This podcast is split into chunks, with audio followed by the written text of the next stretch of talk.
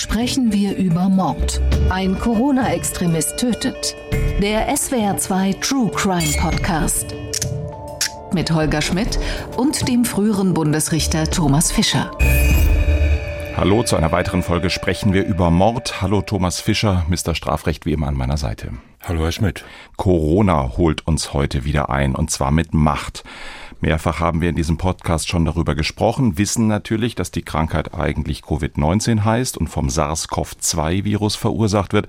Wir haben wegen Corona schon Podcast-Folgen produziert, in denen Sie und ich nicht im gleichen Raum, nicht mal in der gleichen Stadt waren. Wir haben eine Folge über das Vordrängeln bei der Impfung gemacht und hatten Trennscheiben und Desinfektionsspray im Studio. Aber heute geht es dann tatsächlich um einen Mord, der im Kontext der Pandemie geschehen ist. Fiese oder eher philosophische Eingangsfrage von mir an Mr. Strafrecht. Haben wir bei Corona das Schlimmste überstanden? Ja, wer das wüsste, ich weiß es jedenfalls nicht. Es scheint jedenfalls so, dass Corona in Deutschland, also Covid-19 in Deutschland inzwischen weitgehend abgeschafft ist, jedenfalls in der öffentlichen Diskussion, wo immer es sich hinverkrümelt hat. Die Menschen, die vor wenigen Monaten noch voller Verzweiflung über die Straßen zogen, äh, haben sich jetzt in andere Wahnideen in der Verzweiflung über die fiesen Maßnahmen weil sie an dagegen, der Verzweiflung ja. so stark interessiert sind. Und wie es weitergehen wird, weiß man nicht. Auch für Herrn Lauterbachs Warnungen interessiert sich kaum noch jemand, habe ich den Eindruck.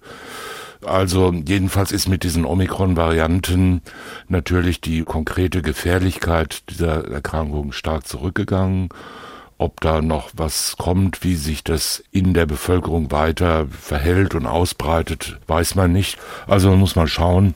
Jedenfalls ist ja, wie wir wissen, die Aufmerksamkeitsspanne eigentlich der Öffentlichkeit nicht so groß, dass sie mit einer Katastrophe ein ganzes oder zwei oder noch länger Jahre verbringen kann, sodass jetzt doch wieder andere potenzielle oder wirkliche Katastrophen im Mittelpunkt stehen. Und andererseits müssen wir ehrlich sein. Sie und ich haben von Anfang an die Krankheit sehr ernst genommen haben uns auch gleich impfen lassen, sind uns, glaube ich, in der Bewertung sehr einig und trotzdem stelle ich fest, Sie und ich, wir werden nachlässiger, was die Regeln angeht. Es scheint so ein allgemeiner Ermüdungseffekt da zu sein, oder? Das ist wohl der Fall, ja. Also ich persönlich bin viermal geimpft, war einmal relativ intensiv an Covid-19 nach der vierten Impfung erkrankt und habe auch gravierende Nachwirkungen dieser Erkrankung gehabt und habe sie auch immer noch. Also ich kann niemandem empfehlen, nachlässig zu sein.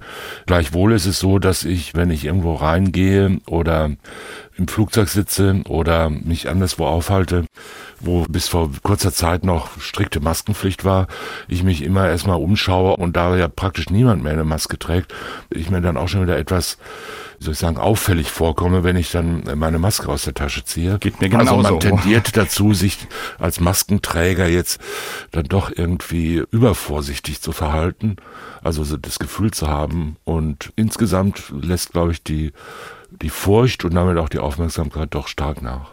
Trauen wir uns eine Prognose zu? Was wird mittelfristig das Bestimmende durch diese Pandemie sein? Das, was gesundheitlich passiert ist oder das, was menschlich, stimmungsmäßig, politisch diese Pandemie verursacht hat? Da bin ich mir ehrlich gesagt nicht sicher. Also es hat natürlich zu einer sehr starken Verunsicherung der Menschen geführt, wie alle solche Ereignisse, solche Pandemien, insbesondere solchen haben einen sehr starken Furchteffekt, weil sie so unberechenbar sind. Und unsichtbar sind. Und unsichtbar sind und aus dem Dunkel zuschlagen. Und das macht natürlich große Angst und Unsicherheit. Wir haben eine Vielzahl von Prognosen und Diagnosen über den Zustand der Gesellschaft beziehungsweise einzelner Gruppen der Gesellschaft gehört. Mal waren die Einzelhändler verzweifelt, mal waren den Kindern das ganze Leben versaut, mal waren die Alten einsam und mal die Jungen und alle miteinander haben sich jeweils vor den anderen gefürchtet. Wie viel daran jetzt, sagen wir mal, eine verständliche, aber dann doch vielleicht übertriebene allgemeine Panikstimmung war, das wird sich erst noch zeigen. Also ich persönlich glaube vorerst mal nicht, dass wir mit langfristigen, schweren psychischen Folgen dieser zweieinhalb Jahre Corona jetzt langfristig zu kämpfen haben oder dass das, wie teilweise geweissagt wurde, sich in die ganze Lebensbiografie hinein überträgt und die Kinder, die nicht in den Kindergarten und die Schüler, die nicht in die Schule gehen konnten eine Weile und nicht beschult wurden, dass die jetzt über Jahrzehnte hinweg darunter leiden, das glaube ich ehrlich gesagt nicht der Mensch als Einzelner und auch die Gesellschaft als Ganze sind, glaube ich, doch sehr stark auf Rekonvaleszenz und Resilienz. Laune und Resilienz und gute Laune ausgelegt und es wird schon wieder aufwärts gehen. Hoffen wir es. Das Geschehen, über das wir heute sprechen, ist allerdings fraglos einer der wirklichen Tiefpunkte dieser Zeit gewesen. Ein Mord, ein Tötungsdelikt, das ganz offenkundig genau aus diesen eben beschriebenen Phänomenen der Frustration, des Ablehnens von Corona-Maßnahmen, des Unverständnisses über die Situation in der Pandemie entstanden ist. Hören wir rein, worum es in dem Fall geht. Das muss man sich mal erklären, wegen einer Maske. Schlimm, oder? Ganz schlimm. Ich kann heute nicht begreifen, dass der da reingeht, den bedroht, wieder heimfährt, nach anderthalb Stunden nochmal dahin fährt und das dann, den dann umbringt. Der Täter bewegt sich in einer Blase aus Verschwörungstheorien und Rechtsextremismus. Aus Worten werden irgendwann auch immer Taten. Das ist unfassbar zynisch und unfassbar schrecklich. Wir werden das lange, glaube ich, noch verarbeiten müssen, so eine schreckliche Tat hier in Ida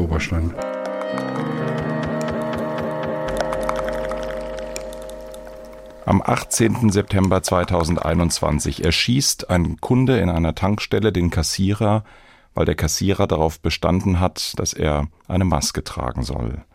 Isabel Demey fasst uns den Fall Kopfschuss an der Tankstelle, ein Corona-Extremist tötet, zusammen. Mario N., 49 Jahre alt, steht mit zwei Sechserträgern Bier an der Kasse einer Tankstelle im rheinland-pfälzischen Ida-Oberstein. Der junge Kassierer fordert ihn auf, eine Corona-Maske zu tragen. Ohne Maske kein Bier. Mario N. stößt die Flaschen weg und verlässt die Tankstelle. Es ist Samstag, der 18. September 2021, gegen 19.45 Uhr. Eineinhalb Stunden später kehrt Mario N. zurück. Mit Maske stellt er sich in die Schlange an der Kasse. Als er an der Reihe ist, nimmt er die Maske ab. Der Kassierer reagiert, wie Mario N. es erwartet hat. Wieder fordert er ihn auf, die Corona-Regeln einzuhalten. Mario N. zieht einen Revolver und schießt dem 20-jährigen Schüler in den Kopf. Alexander W. stirbt. Mario N. fährt nach Hause. Am nächsten Morgen stellt sich Mario N. der Polizei. Er habe ein Zeichen gegen die Corona-Politik setzen wollen, sagt er. Durch die Maßnahmen zur Pandemiebekämpfung fühle er sich vom Staat gegängelt. Im März 2020, im ersten Lockdown, hatte sein Vater erst der Mutter in den Kopf geschossen, dann sich selbst getötet. Die Mutter überlebt schwer verletzt. Mario N. gibt der Corona-Politik die Schuld an der Tat seines Vaters. Im Internet findet er Gleichgesinnte, die wie er die Corona-Politik nicht als Schutzmaßnahme, sondern als persönlichen Angriff betrachten. Schon vor der Pandemie hatte er begonnen, sich zu Hause vor dem Computer zu radikalisieren. In Chats und Videonachrichten ätzt er gegen Geflüchtete, gegen Greta Thunberg und die Politik. Seine Sprache verroht, seine Gewaltfantasien werden immer konkreter. Am Abend des 18. September 2021 fährt er zur Tankstelle und erschießt Alexander W., weil dieser ihn auf die Maskenpflicht hinweist. Am 13. September 2022 verurteilt das Landgericht Bad Kreuznach Mario N. wegen Mordes zu lebenslanger Haft. Die Verteidigung hatte auf Totschlag plädiert. Sie meint, Mario N. habe die Tat im Zustand erheblich verminderter Schuldfähigkeit begangen. Wenn wir jetzt erst nochmal auf das Ganze gucken, Thomas Fischer, sehen wir da so etwas wie den Prototyp der wirklich perfekten Radikalisierung? Jemand, der die ganzen Maßnahmen, über die wir eben schon gesprochen haben, für so unerträglich hält, dass er dann stellvertretend jemand töten muss? Und können wir nicht eigentlich fast richtig, richtig froh sein, dass wir nur über diesen einen Fall sprechen und dass so etwas nicht häufiger vorgekommen ist? Ich glaube, beides stimmt, ja. Man weiß ja relativ viel, also das, was wir gerade gehört haben, ist ja schon ziemlich viel. In der Hauptverhandlung ist einigermaßen viel über die Biografie und die Motivationslage dieses Täters offenbar geworden. Man kann das schon als einen symptomatischen Verlauf einer individuellen Radikalisierung und einer Hinwendung zur Explosion von Gewaltfantasien betrachten. Ja. Für mich fällt so unglaublich auseinander die Vorstellung, man müsse jetzt stellvertretend etwas gegen diese ganzen staatlich repressiven Maßnahmen tun auf der einen Seite und auf der anderen Seite trifft es einen jungen Studenten, der als Aushilfskassierer an einer Tankstelle arbeitet. Also so auf eine gewisse Weise ich war versucht zu sagen, das schwächste Glied in der Kette, wobei es ja auf der anderen Seite ungeheuer anerkennenswert ist, dass er auch in dieser Position gesagt hat, hey, wir haben hier eine Regel und an die musst du dich halten. Trotzdem fällt es so dolle auseinander, dass da jemand das große, angeblich so bedrohliche System bekämpfen will und sich dann den Aushilfskassierer nimmt. Ja, das ist sicher richtig, ja. Und Das macht die Sache natürlich auch in besonderer Weise bedrückend, also aus dem Blickwinkel des Opfers. Die Unverhältnismäßigkeit ist natürlich in der Sache selbst schon eingeplant, ist ein Teil dessen. Man würde ja nicht sagen, so, jetzt hat er aber wirklich mal eine verantwortliche Person aus dem Landratsamt erschossen. Immerhin, ne, hat er sich noch einen gesucht, der auch was Corona-mäßig angeordnet hat. Da wird's ja auch nicht besser davon. Diese Unverhältnismäßigkeit ist, wie gesagt, schon immer eingebaut in solche Taten.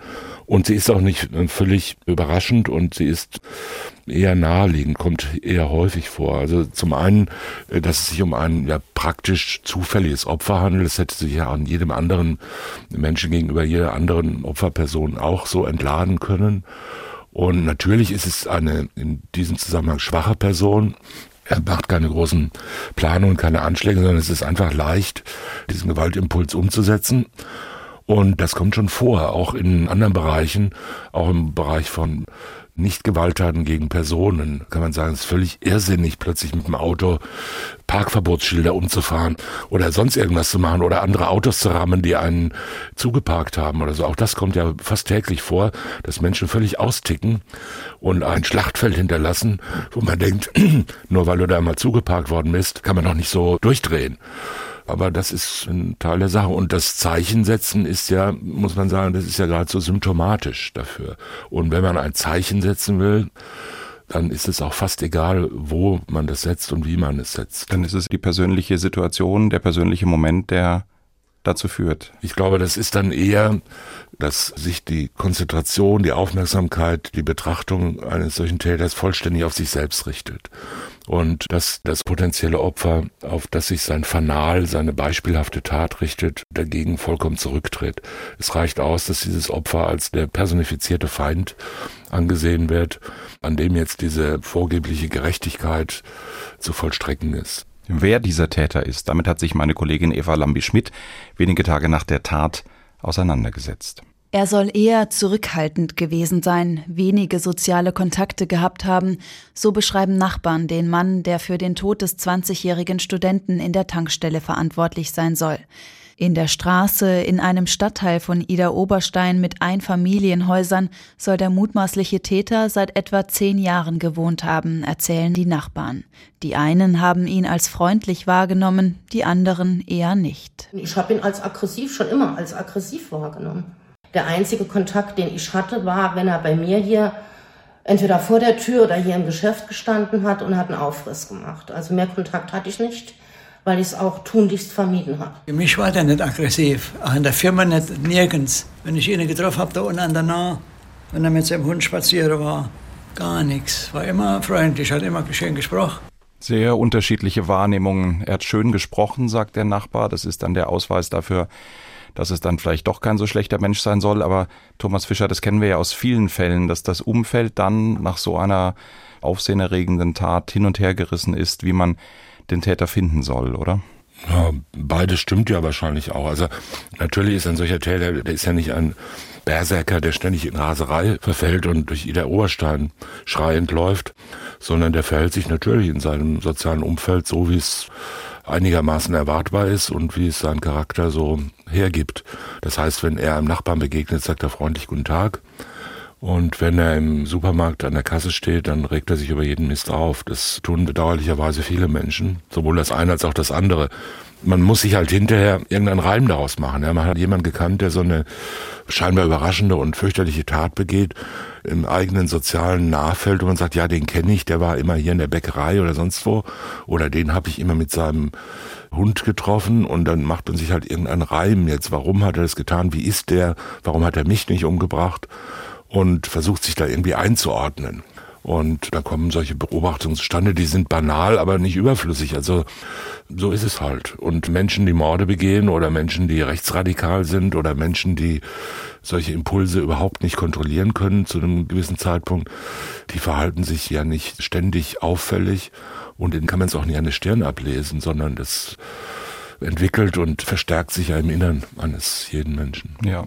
Wenn wir uns die Entwicklung der Tat anschauen, Thomas Fischer, dann ist zwischen dieser Situation in der Tankstelle im ersten Durchgang, wo er versucht, Bier zu kaufen, wo er darauf hingewiesen wird, dass er doch bitte die Maske tragen soll und dann wohl beleidigt auch geht, das Bier wohl auch da lässt und dann dem Wiederkommen und dem Töten, da vergehen Stunden. Ist das ein gutes? Ist das ein schlechtes Zeichen? Was lernen wir daraus? Also er geht jedenfalls nicht zurück nach Hause, geht sofort zur Schublade, holt die Waffe, geht wieder hin und schießt, sondern da muss irgendetwas passiert sein, was ganz offenkundig jedenfalls nicht deeskalierend für ihn gewirkt hat. Er hat sich nicht beruhigt.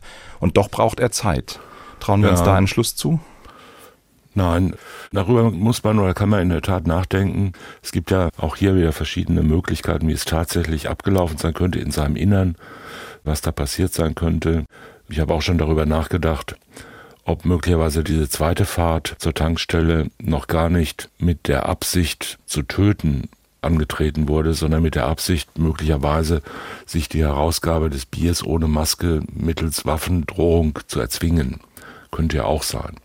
Jedenfalls war es so, er war ja offenbar auch nicht schwer jetzt alkoholisiert oder so, sondern er hat das Bier, das er kaufen wollte, zurückgelassen, ist nach Haus gefahren und irgendwann innerhalb der nächsten 70 Minuten oder 90 Minuten äh, hat er dann die Überzeugung gewonnen, das lasse ich mir nicht gefallen.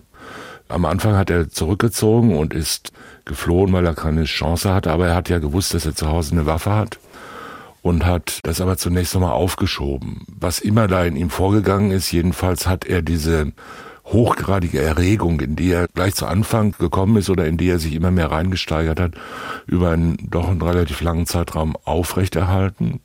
Das kann aber, wie wir aus anderen Fällen wissen, auch noch durchaus länger dauern, sowas. Also so einen vollkommen tunnelartigen Erregungszustand, der dann nur noch auf ein Ziel fixiert ist und der andere Deutungsweisen sehr stark behindert oder nicht mehr zulässt. Und da ist in ihm der Gedanke entstanden, das kann ich mir nicht gefallen lassen, aus welchen Gründen auch immer. Und zwar sowohl persönlich als auch in der Verbindung mit dieser ideologischen Unterfütterung. Die Corona-Maßnahmen sind Terror gegen die Freiheit der Person. Das ist ja, muss man sagen, schlichter Schwachsinn. Also es ist eine bloße Ideologie, die halt gespeist wird aus vielen Quellen, die sich bei Überlegungen leicht widerlegen lässt und für die es erstens keinen Grund gibt und vor allen Dingen von der aus keinerlei sinnvolle, rational nachvollziehbare Begründung für Gewaltanwendung jeder Art ausgeht. Und das verbindet sich halt in diesem Täter mit einer Situation extremer persönlicher Verletztheit, also einer extremen Personalisierung dieses Angriffs auf sich selbst, wahrscheinlich im Zusammenhang mit seiner familiären Biografie und vielem anderen das man jetzt nicht nachvollziehen kann. Da kann man drüber fantasieren oder spekulieren. Aber ich weiß nicht mehr von diesem Mann als das, was wir gehört haben. Und äh, man kann sich aber natürlich vorstellen, und es ist ja auch in sich plausibel, dass jemand plötzlich sagt, all mein Unglück, all der Schrecken, all das Fürchterliche, was mir passiert, wobei fürchterlich in Anführungszeichen durchaus stehen sein, all diese Ausländer, die mich bedrängen, all diese Unsicherheit der Welt, all das Elend in meiner Familie, der Suizid meines Vaters und so weiter und so weiter, das kommt alles nur daher. Irgendeiner muss schuldig sein. Und das ist jetzt der Staat und das System oder die Gesellschaft, alle sind verrückt außer mir. Und das muss jetzt mal gezeigt werden. Und jetzt werde ich mal aufstehen und mich wehren. Das ist ein Narrativ, das man durchaus auch im positiven Sinne häufig findet. Es gibt jede Menge, in Anführungszeichen, schöne Filme darüber, dass irgendjemand äh, ganz alleine ist und sich plötzlich klar wird, jetzt so kann es nicht weitergehen. Ja, und jetzt stehe ich auf, nehme meinen 45er Colt, gehe da raus und räume auf. Das sind Filme, die je nach Schauspielereinsatz und Drehbuch und so weiter durchaus positive Gefühle erwecken sollen. Also gehen die jungen Männer gerne rein, schauen sich das an und gehen mit breiten Schultern und eingezogenem Bauch aus dem Kino wieder raus. Ich muss natürlich sofort an Falling Down mit Michael Douglas denken. Das fängt an im Stau auf dem Highway und er trommelt nur aufs Lenkrad und am Ende liegt alles in Schutt und Asche. Zum Beispiel. Wobei das ja jetzt kein Obersympath ist, der Protagonist in diesem Film. Aber es gibt auch Filme, wo man sagt, das kann man gut verstehen. Sagen wir mal Charles Bronson Filme fallen mir da so ein oder es gibt auch so den einen oder anderen Eastwood, der in die Richtung geht, aber es gibt auch viele andere natürlich und auch Filme, die ich auf gar keinen Fall gesehen habe.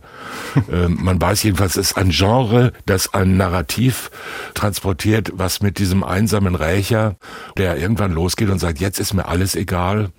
Ich kann das einfach nicht mehr länger ertragen. Jetzt fahre ich durch New York City und räume auf. Das ist nicht völlig unbekannt. Das kennt fast jeder aus solchen kulturellen Zusammenhängen. Und solche Bilder sind natürlich in den Köpfen solcher Menschen wie dieses Täters, über den wir gerade sprechen, außerordentlich präsent. Das sind ja Bilder, die nicht einfach nur zum Spaß entstehen und äh, gepflegt werden und mit großem Trara in die Alltagskultur eingehen, als sogenannte Blockbuster, was ja auch ein schöner Begriff ist für eine Luftmine, die einen ganzen Wohnblock in Schutt und Asche legen kann. Und die sensiblen Menschen heute nennen Filme, in die viele Leute reingehen, Blockbuster. Also das hat alles Weil Wirkung. Sie das bis hierhin noch nicht aufgeklärt haben. Ich glaube, das ist äh, noch ein Wissensdefizit über Luftbahn. Ja, das sage ich, wann immer mir Gelegenheit dazu gegeben wird, kläre ich die Menschen darüber auf, dass Blockbuster einfach bedeutet, und zwar mit großem Stolz und großer Leidenschaft, einfach nur bedeutet, man zündet eine Luftmine, mit der es möglich ist, einen ganzen Wohnblock gleichzeitig zu sprengen und hunderte von Zivilisten gleichzeitig zu töten. Darauf war man sehr stolz im Zweiten Weltkrieg, dass man solche Blockbuster bei den Flächenbombardements eingesetzt hat.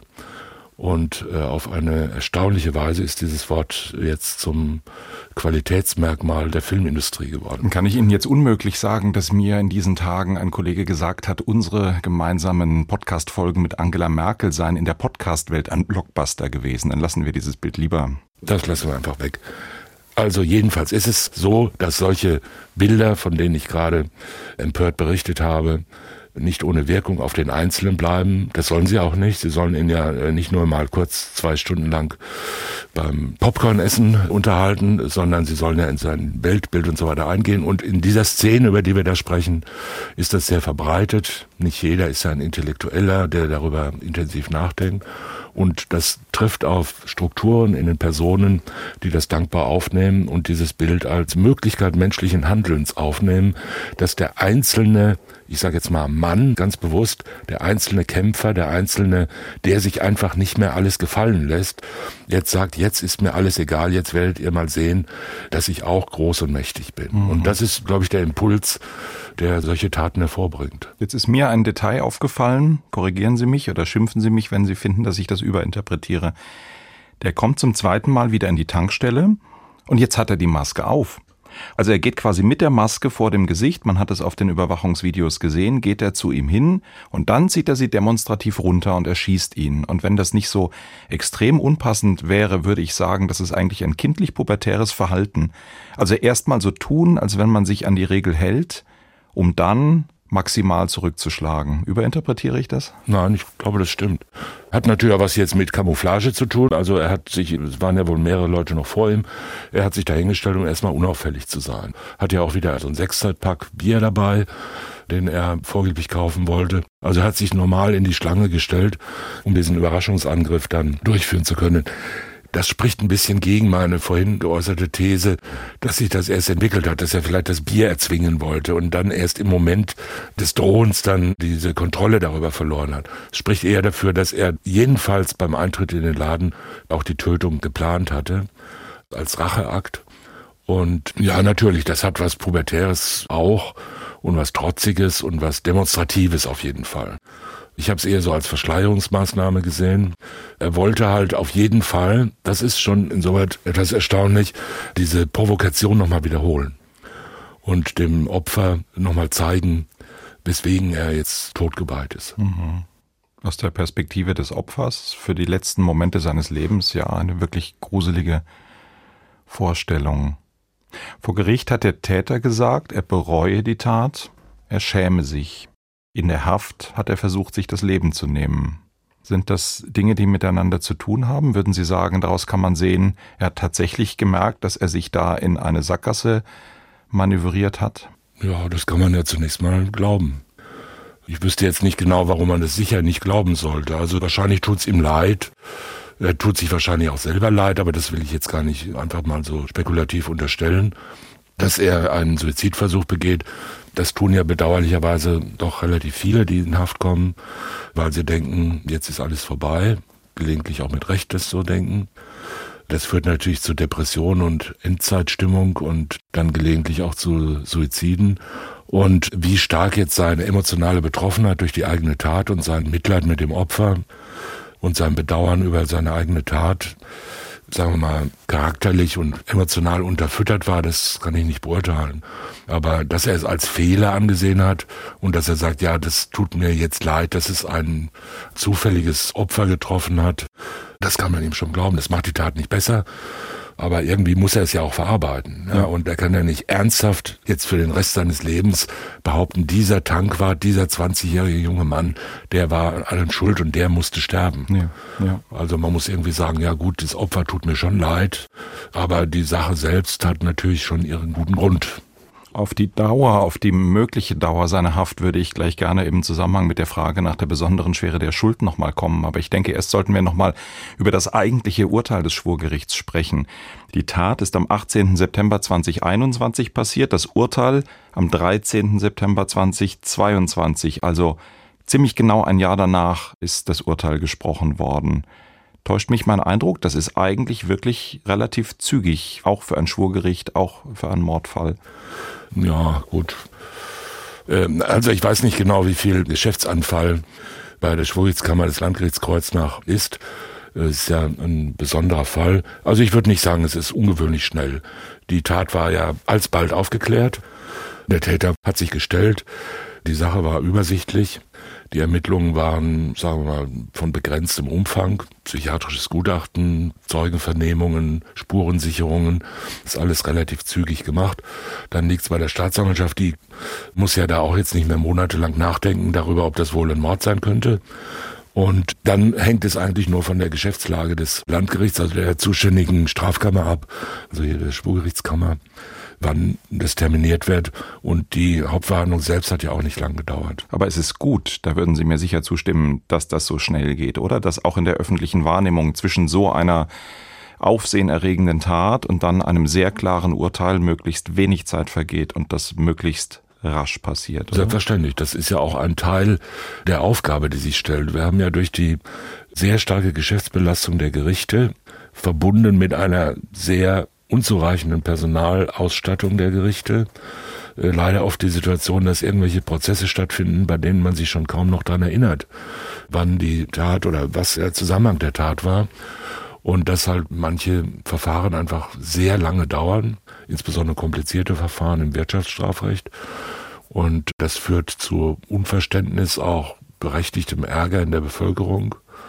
Also es ist auf jeden Fall gut, wenn so etwas in einer überschaubaren Zeit von der Justiz bearbeitet werden mhm. kann. Am Tag der Urteilsverkündung am 13. September am Landgericht Bad Kreuznach war mein Kollege Golo Schlenk und er fasst noch einmal zusammen, was aus der mündlichen Urteilsbegründung zu hören war über das lebenslang für den Mörder an der Tankstelle. Ja, anders als die Verteidigung, die ja für Totschlag plädiert hatte, sah das Gericht zwei Mordmerkmale. Zum einen seien niedrige Beweggründe gegeben, weil der Täter mit der Tat ein Zeichen setzen wollte. Und zwar hat er sich gegen die äh, seiner Meinung nach ungerechtfertigten Corona-Maßnahmen stemmen wollen. Und als Opfer hat er sich halt willkürlich Alexander W. ausgesucht, den 20-jährigen Tankstellenmitarbeiter. Bei der Tat selbst handelte der Täter laut Gericht heimtückisch. Der Täter, ähm, so hat das Gericht auch gesagt, sei zudem bei der Tat schuldfähig gewesen. Die Verteidigung hatte ja argumentiert, Ihr Mandant Mario N. sei schuldunfähig gewesen, weil er gut zwei Promille Alkohol im Blut hatte, als er bei der Tankstelle war.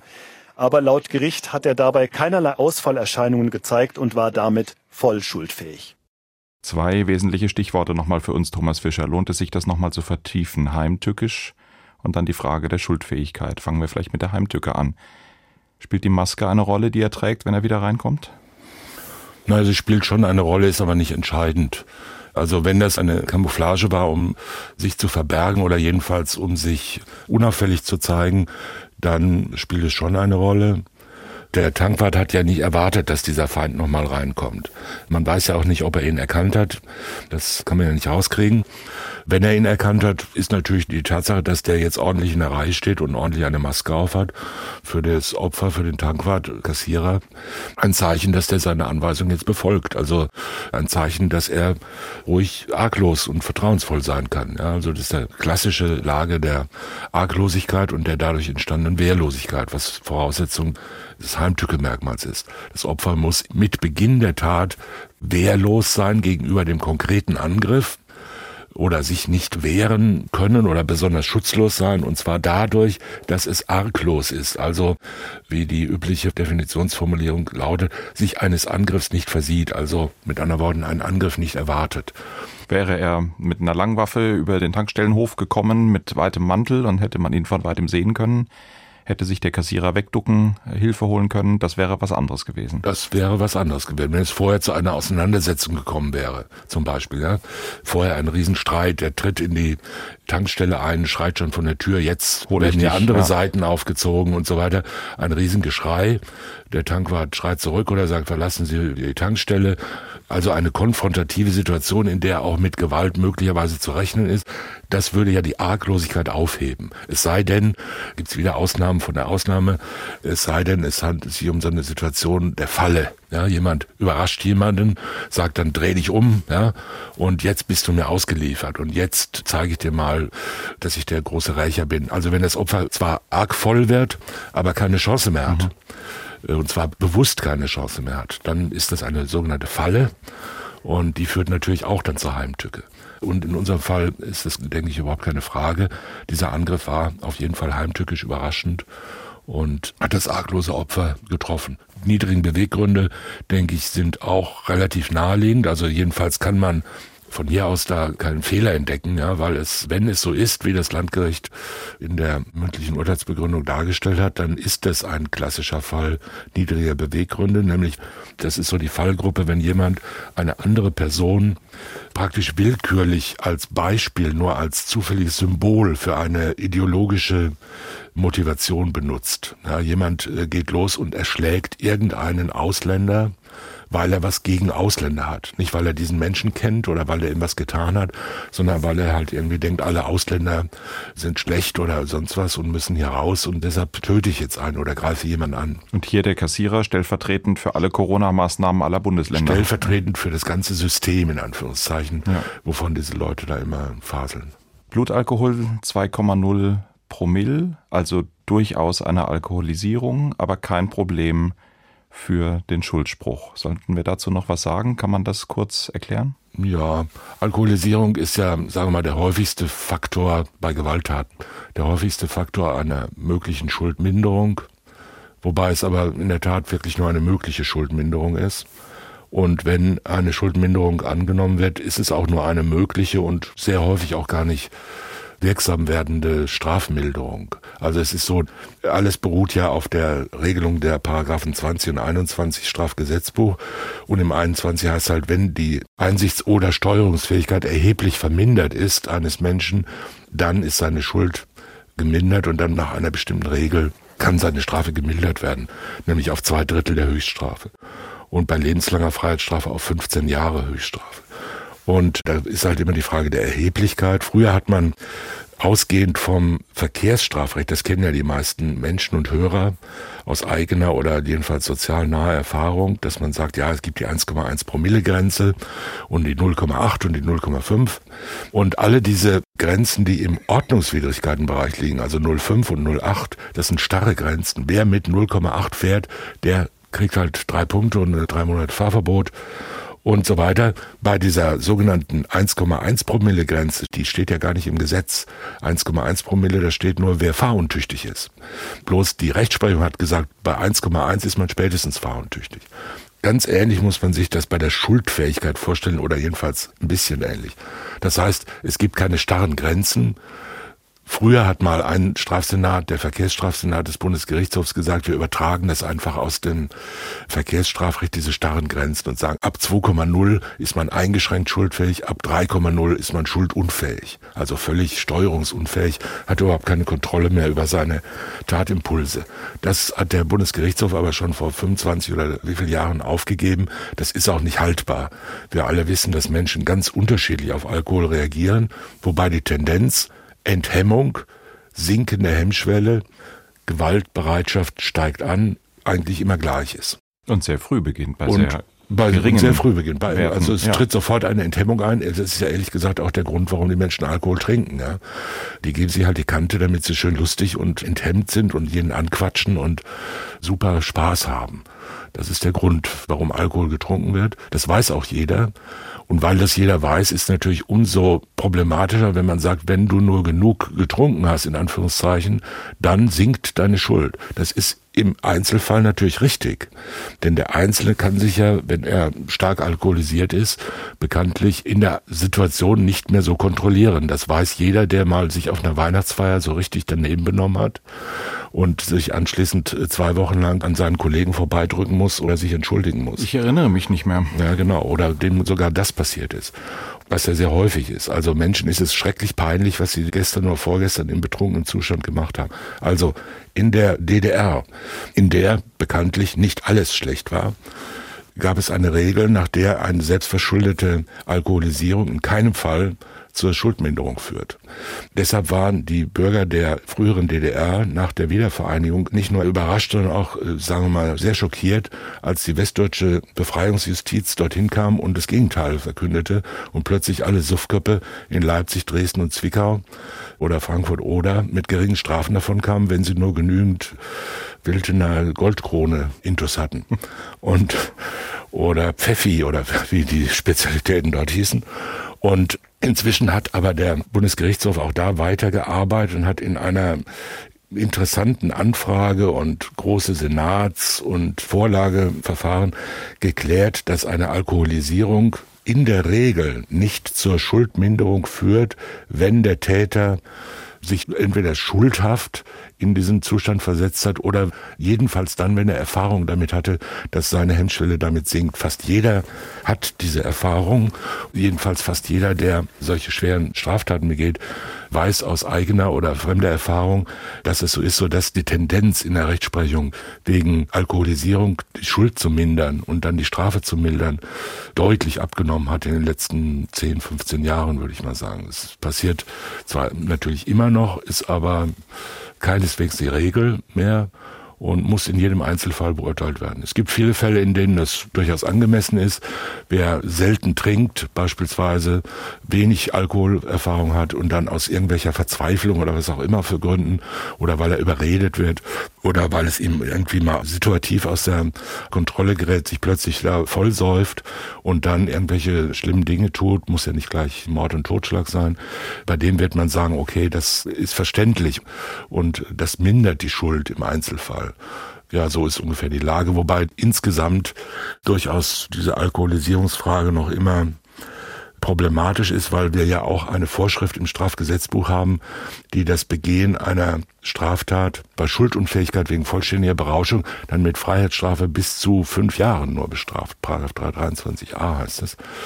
Und das ist ein bisschen widersprüchlich, dass man sagt, wenn man so halb betrunken ist, dann kriegt man es nicht gemildert, aber wenn man voll trunken und deshalb voll schuldunfähig ist, dann wird die Strafe nur noch nicht wegen der Tat, da ist man ja schuldunfähig, also der Tat im Rausch, der sogenannten Rauschtat verhängt, sondern wegen des sich Berauschens. Das gefährliche sich berauschen ist dann plötzlich strafbar und die Straftat ist nur noch Kennzeichen der Gefährlichkeit. Mhm. Das ist aber eine kann aber hier offen bleiben, weil eine strafrechtsdogmatische Frage, die wir hier nicht vertiefen müssen und an der viele Studenten und Referendare und auch manche Volljuristen gerne verzweifeln. Äh, das können wir hier dahinstellen lassen. Gut. Wir haben die lebenslange Freiheitsstrafe als Ergebnis der Verhandlungen in Bad Kreuznach. Wir haben nicht die Feststellung der besonderen Schwere der Schuld. Das hätte der Staatsanwalt gerne gehabt. Das hätten die Nebenkläger natürlich gerne gehabt. Was können wir darüber sagen. Es ist ein Problem, auf das wir immer wieder stoßen, dass Staatsanwälte, dass natürlich auch Angehörige sehr gerne die Feststellung der besonderen Schwere und damit ein möglichst langes in der Haft bleiben äh, schon im Urteil festgeschrieben haben wollen. Das Schwurgericht hat es nicht gesehen. Ja, gesehen haben sie es wahrscheinlich schon, aber sie haben es nicht angeordnet. So meinte ich Das ja. ist eine hochgradig individuelle Entscheidung, die man hier aus der Position unseres Podcasts schlechterdings nicht beantworten kann. Es liegt nahe, eine besondere Schwere der Schuld anzunehmen, wenn mehrere Mordmerkmale erfüllt sind. Das ist jedenfalls eine der, sagen wir mal, Faustregeln. Eine Mehrzahl von Mordmerkmalen kann zur besonderen Schwere der Schuld führen, muss aber auch nicht so sein. Wir reden ja da wirklich über eine qualitative Bewertung von Schuld, da muss man sich ja erstmal genau überlegen, wie kann man das quantifizieren. Ja, man kann sagen, das ist jetzt eine schwere Schuld oder eine leichte Schuld oder ein bisschen oder ganz viel Schuld, aber sind so qualitative Beschreibungen, aber wie sollte man das quantifizieren? Also in welchen Kategorien und nach welchen Maßstäben kann man Schuld umrechnen in Strafe und so weiter. Das ist ja ein Grundlagenproblem des Strafrechts. Und das ist immer ein bisschen schwierig. Und wenn es auf der einen Seite schulderhöhende Gründe gibt, gibt es auf der anderen Seite auch regelmäßig irgendwelche schuldmindernden Gründe. Auch ein ganz böser Mensch hat natürlich gute Seiten und das kennen wir ja alle. Früher hieß das mal mildernde Umstände, das gibt's ja heute nicht mehr. Wir haben da so die minderschweren Fälle dafür. Auch das ist eine Bewertungsfrage. Ist das ein minderschwerer Fall? Gibt's beim Mord nicht beispielsweise. Beim Totschlag gibt es das schon, beim Mord nicht.